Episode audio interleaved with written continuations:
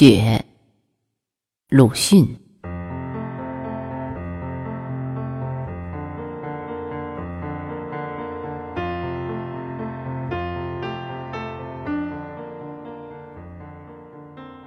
暖国的雨向来没有变过，冰冷的、坚硬的、灿烂的雪花。博识的人们觉得它单调，他自己也以为不幸否耶。江南的雪可是滋润美艳之至了。那是还在隐约着的青春的消息，是极健壮的处子的皮肤。雪野里有血红的宝珠山茶，白中隐青的单瓣梅花，深黄的沁口的腊梅花，雪下面还有冷绿的杂草。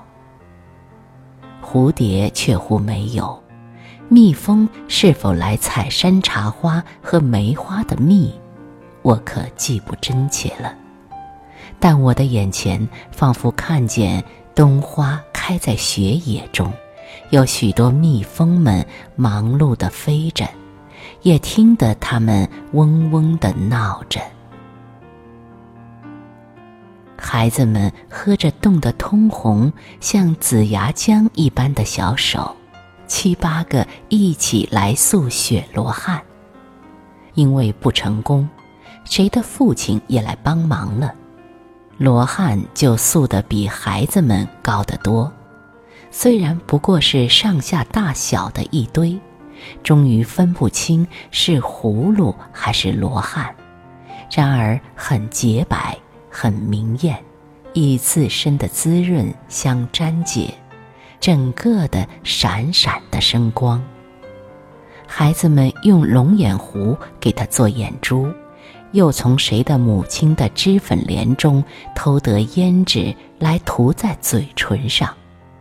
这回确实一个大阿罗汉了，他也就目光灼灼的，嘴唇通红的。坐在雪地里。第二天，还有几个孩子来访问他，对了他拍手点头嬉笑，但他终于独自坐着了。晴天又来消逝他的皮肤，寒夜又使他结一层冰，化作不透明的模样。连续的晴天又使他成为不知道算什么，而嘴上的胭脂也褪尽了。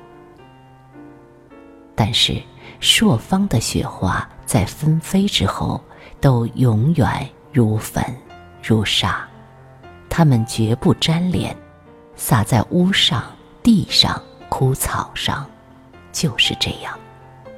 屋上的雪是早已就有消化了的，因为屋里居人的火的温热，别的在晴天之下，旋风忽来，便蓬勃的奋飞，在日光中灿灿的生光，如包藏火焰的大雾，旋转而且升腾，弥漫太空，使太空旋转。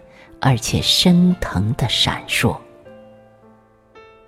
在无边的旷野上，在凛冽的天宇下，闪闪的旋转升腾着的是雨的精魂。是的，那是孤独的雪，是死掉的雪，是雨的精魂。